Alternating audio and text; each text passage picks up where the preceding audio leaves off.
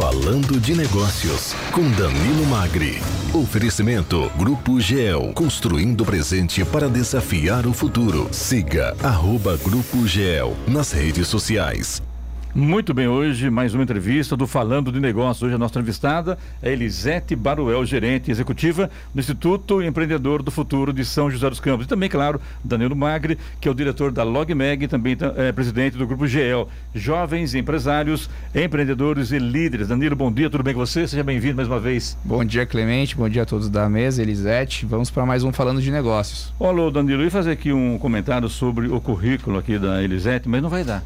É muito grande. Não tem jeito, vai acabar o programa e não vai terminar o currículo dela. Concordo. Elisete, bom dia, seja bem-vinda aqui ao microfone do Jornal do Manhã da Rádio Jovem Pan, no Falando de Negócios. Bom dia, agradeço muito o convite, é uma honra estar aqui hoje com vocês, compartilhando um pouco do que nós realizamos lá no Instituto Empreendedor do Futuro. Agradeço muito. Então, fala pra gente o que é o esse, esse Instituto Empreendedor do Futuro. Qual é a finalidade dele? Como é que ele foi criado? Como que ele foi, é, o investimento que aconteceu para que isso acontecesse hoje? Tá.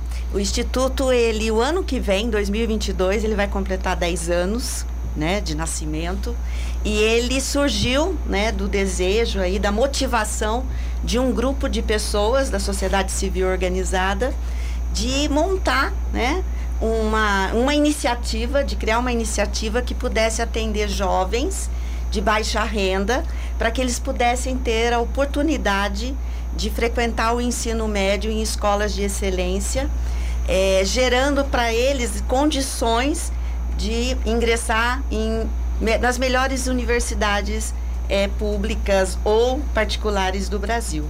Então, na, a ideia do Instituto surgiu tendo como missão educação de qualidade para esses jovens. Né? E não só do ponto de vista é, garantir a questão acadêmica, mas do atendimento também para o desenvolvimento integral desse jovem. Porque nós sabemos que não se trata só de matricular numa uma escola boa, numa escola de excelência. Você tem também que pensar nos outros aspectos que envolvem é, o estudo desse, dessa criança, que é do ponto de vista de garantir a alimentação, o transporte, né? É, um material escolar que ele consiga participar das atividades extras curriculares que a escola oferece.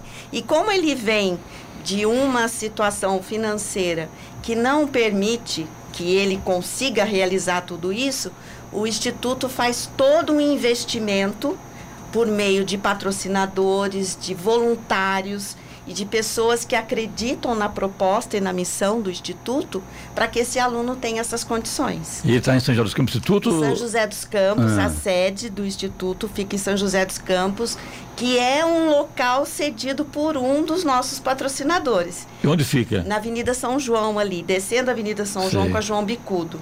E essa ah. sede é de um patrocinador que acredita e cedeu o local. Olha que legal. O que me chamou, me chamou a atenção aqui na sua, no seu currículo aqui também, Elisete, uhum. foi que você é especializada em contribuições para o entendimento da indisciplina e também do, do fracasso. fracasso escolar pelo Instituto de Psicologia da USP. Exato. Isso realmente hoje em dia, principalmente hoje, a coisa pega legal, porque em razão da pandemia, os alunos Sim. ficaram em casa, muitas aulas online, de repente também acabou, no, no, no, muitos deles também não conseguiram é, continuar estudo, porque realmente teve uma dificuldade, teve uma mudança geral no, no, dia a dia do aluno, dos pais dos alunos, do professor, da escola, enfim, né? Isso, exatamente.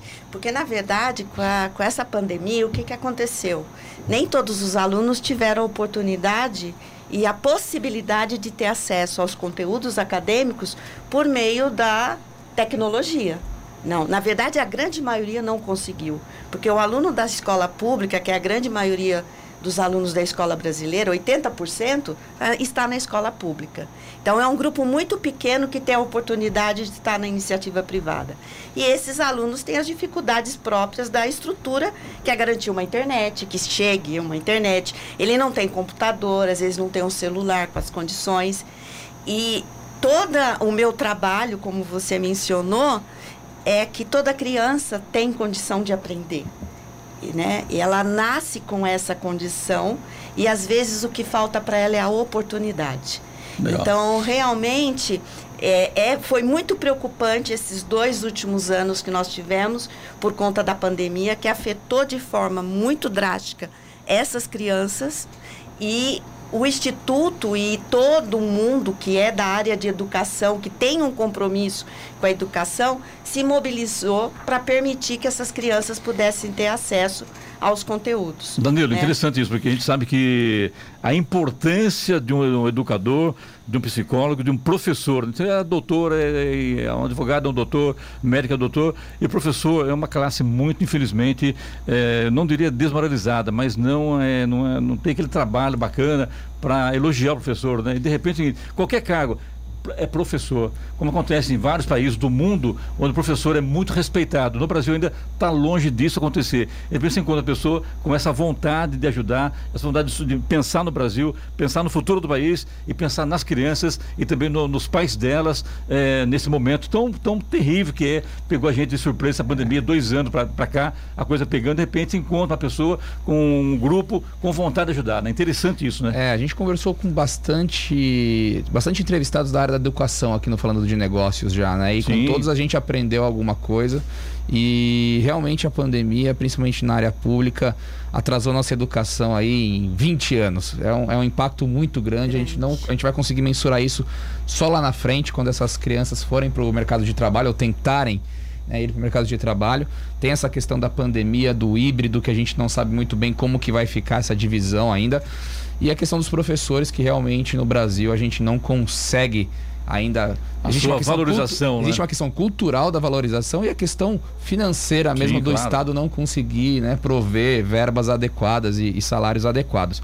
Elisete, fiquei com uma dúvida. Você contando sobre o instituto, né, a, a formação, a missão, acho que ficou bem claro e eu te parabenizo por essa atitude. Eu falo que quando a gente também faz alguma palestra, vai em algum lugar, se uma pessoa que nos ouviu se inspirou e, e, motivou, já o, nosso trabalho já está feito. Então imagina quando você faz um instituto e trabalha de forma mais organizada. Queria te perguntar como que faz o jovem que está nos ouvindo, a mãe, o pai do jovem, que, que se interessa uhum. né, em, em, contactar o instituto e tentar de repente uma bolsa escolar para o seu filho. O que, que esse jovem precisa ter ou a família desse jovem precisa ter para aplicar a, a, essa bolsa de estudos? Para participar, exatamente. O processo seletivo do Instituto, hoje, ele começa nesse período agora do ano. Outubro e novembro, nós já começamos o processo seletivo em parceria com os nossos é, patrocinadores acadêmicos, porque como eu comentei um pouquinho conversando com você, nós temos um grupo de parceiros acadêmicos, institucionais e aqueles que fazem um aporte financeiro. Então, nos acadêmicos, eles têm um, um programa de bolsas, que é o Anglo, Objetivo, Poliedro, é, Univap, que Tem são uma rede bem uma grande rede aqui em São grande, José, então, exatamente, de, de escolas. Que são instituições que acreditam e que também contribuem com o nosso trabalho. Então, o a, primeiro, o, a criança, o aluno, ele precisa ter frequentado o ensino fundamental numa escola pública. Ele tem que residir em São José dos Campos por uma questão aí do deslocamento dele do transporte. Ele tem que comprovadamente ser de baixa renda. Então nós pedimos comprovação por meio do imposto de renda ou de é, rendimentos para essa família. E ele ter tido um excelente desempenho acadêmico no ensino fundamental. O que, que é um excelente desempenho acadêmico? É aquele aluno que se envolve com a escola, que se dedica, que demonstra interesse, que apresenta boas notas que tem realmente vontade de aprender. Deixa eu contrapor você aqui, é, porque como é que um aluno que não tem alimentação em casa, não tem uma, uma família bacana, não é. tem internet em casa, como é que ele vai ser um aluno exemplar na escola? Ele consegue.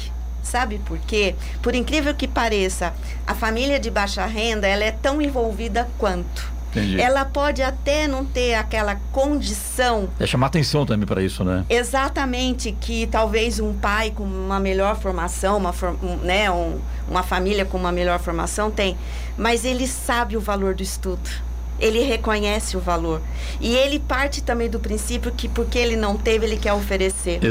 Exatamente. Então, às vezes, é, é, tão bacana, Clemente, eu recebi uma vez uma mãe, que ela veio para uma entrevista, se eu tiver tempo de contar rapidinho. Fica à vontade. E a mãe, é, ela, primeiro ela sentou perto de mim, ela viu, né, o, ficou sabendo do processo seletivo e ela foi sozinha.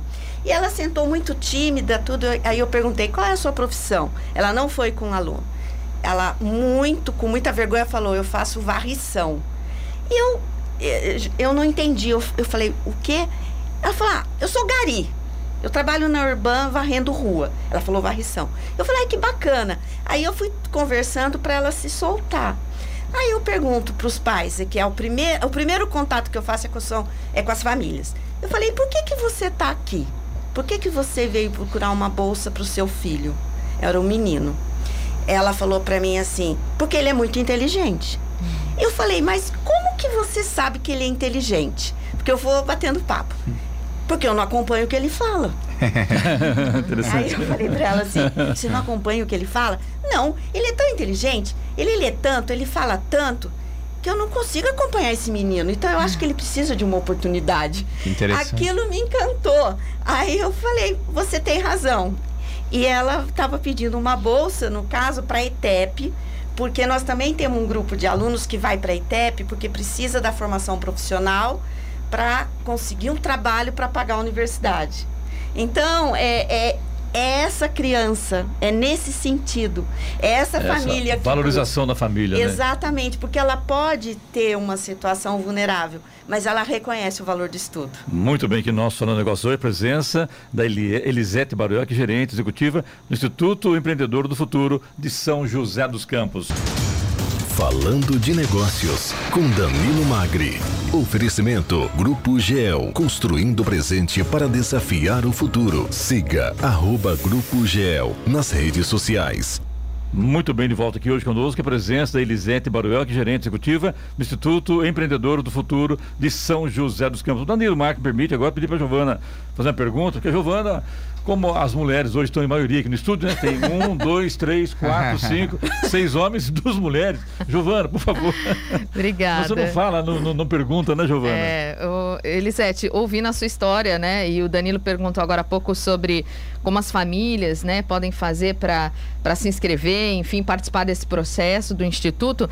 Mas eu queria saber do empresário que está nos ouvindo, né? Nós temos muitos nos ouvindo neste momento eles também podem participar, como eles devem fazer para fazer parte desse projeto tão importante na nossa cidade? É, eles podem, assim, fica o convite, né? Na verdade, o que que acontece, Giovana? Hoje nós temos uma grande procura, uma grande demanda e não conseguimos atender todos os alunos que nos procuram e as famílias. Infelizmente, por falta de patrocinadores, que são pessoas comuns, empresários, pessoas físicas que podem contribuir com o vale transporte dessa criança, eu diria. Ele pode dar 100 reais por mês que já nos ajuda com o vale transporte. Garantir que essa criança chegue na escola. Ele pode contribuir com 150 reais, que é o valor do lanche. Ou se ele puder mais, ótimo, nos ajuda na mensalidade. Então basta nos procurar, fazer contato, aqui eu vou deixar o meu contato, né? Falar comigo e nós apresentamos a proposta, qual é o objetivo do Instituto, é, explicamos todo o nosso funcionamento. Hoje, para você ter uma ideia, eu sou a única funcionária. Por quê? Porque toda a renda, tudo aquilo que entra hoje é em benefício do aluno. E qual é o seu contato, Elisete? O meu contato é o, pode ser pelo celular, né? 12 9 8145 9434. Repita. 98145 9434.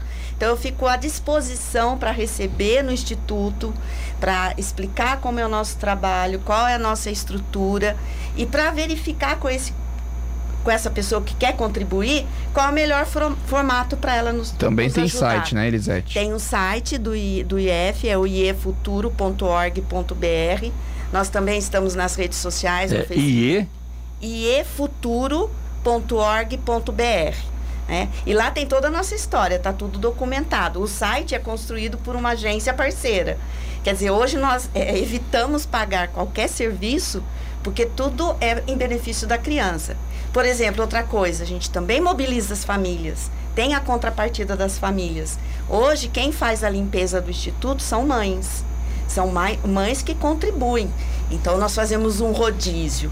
Nós também promovemos eventos com os voluntários e com os patrocinadores para arrecadar fundos, por exemplo, para uma matrícula, para compra de um material ou para uma excursão pedagógica que vai ter um objetivo educacional. E você já tem né? quantas crianças hoje, Elisete? Hoje nós estamos com nove alunos, nove alunos. em quatro colégios da cidade. Ah, é aquilo tá. que eu falei, Clemente, nós gostaríamos de ter mais, mas a também com a pandemia. A pandemia também atrapalhou. Né? Atrapalhou bastante. Na história já são quase 100 alunos, é isso? Isso, formados, exatamente. E, assim, com muito orgulho, nós falamos que 93% dos alunos formados hoje pelo Instituto estão em universidades públicas. Olha 93. Que ótimo. Nós temos alunos cursando medicina, nós temos alunos cursando engenharia. Então, assim, os resultados são os melhores. Então, aquilo que eu falei, vá, eles precisam de uma oportunidade, de é, alguém que acredite. Foi o que a gente já falou aqui, né? Quem tem vontade tem 50% do caminho andado. Sim, Independente das condições, quem tem vontade já larga 50% na isso. frente. A gente sempre fala isso aqui. E vou te perguntar agora como uma visão de educadora, né, pela sua carreira extensa na, na área da educação, qual que é a sua visão de futuro da educação brasileira como um todo e do empreendedorismo brasileiro? A gente vê essa nova geração que já nasceu conectada na internet, já. que já tem um interesse por novas profissões, né, que vem surgindo games, YouTube, é, redes sociais. E como é que a gente catalisa esse potencial humano que nós temos e, e, e, colocamos essas crianças de forma competitiva no mercado? Como que elas vão se desenvolver para talvez trazer novas profissões, uma economia mais próspera para o Brasil? Qual, qual, qual é a sua visão para o Brasil daqui 20 anos com essa geração de hoje? Então, olha, eu tô, realmente eu estou na educação há muito tempo. A escola ela tem que, é, ela tem que repensar a sua estrutura, ela tem que se reorganizar urgentemente, justamente porque quando nós... você fala escola, é escola ou é o MEC ou é o governo federal que é o que comanda toda a educação no país. É, ele comanda, ele tem uma diretriz e é. que hoje está muito voltada e o MEC tem se mobilizado sim com políticas públicas para inovar essa escola, para modificar essa escola. Tanto que nós estamos inaugurando agora o novo ensino médio, que vem sendo discutido e muito divulgado nas redes nas, nos canais uhum. de comunicação. Porque a escola tem que repensar o seu modelo. Ela hoje não atende mais esse aluno digital. Não mesmo. É um aluno que já é uma criança que já nasce conectada. E a escola ficou muito lá atrás. Então eu acredito numa escola que tem que ser totalmente reorganizada, inovada, dinamizada para atender essa geração que está é, chegando. Eu já vejo algumas escolas particulares fazendo esse movimento, colocando educação financeira, Ceira, inteligência emocional, empreendedorismo na, na, na grade, né? Mas a pública ainda. É. A pública ainda não vai na velocidade é. que esse jovem está indo ela não atende. Pelo é. assunto é bom, né? Só que o tempo é curto, né? Infelizmente, né? É. O papo é bom, a gente pode marcar uma segunda rodada, porque vai longe, vai longe tem vai muito longe. assunto. Mas só para é. concluir, é. o caminho é a educação. Não Se não dúvida, for né? pela educação, nós não vamos chegar em lugar nenhum. Eu vejo duas coisas, Elisete. É o caminho é a educação e a valorização do professor. Sim. Acho que isso tem que ser fundamental. Se não mudar esse, essa forma de lidar com o professor, de investir em qualificação, de investir em melhores salários, em melhores condições de trabalho. Porque cá entre nós, hein? Tem escola pública parece presídio, né? Sim. Eu não consigo entender se entrar numa escola pública e ver grade. Sim. Não tem sentido isso. Faz parte da nossa história. Mas é uma história ruim. Ruim. Triste. Porque precisa de uma nova é. escola. Precisamos inaugurar uma nova escola. Porque esse é o melhor caminho para a gente vencer as desigualdades para garantir oportunidade. Só me resta agradecer aqui mais uma vez esse vindo aqui à rádio. Sucesso a você, boa sorte. Obrigado. Estamos sempre à sorte. Danilo, valeu. Obrigado. Mais um Negócios, né? Até semana que vem. Se Deus quiser. Agradeço a oportunidade aí. Tenha um bom dia. Tá Detalhe, bom. né, Clemente? Semana que vem o feriado é na segunda-feira, então na terça o Danilo não está, mas estará conosco aqui no Estarei Jornal aqui, da Manhã. firme e forte. Muito diz, bem. É, na brincadeira, dançou, neném. Esse ano não vai para muito Europa, feriado na terça-feira. não, tá bom, então.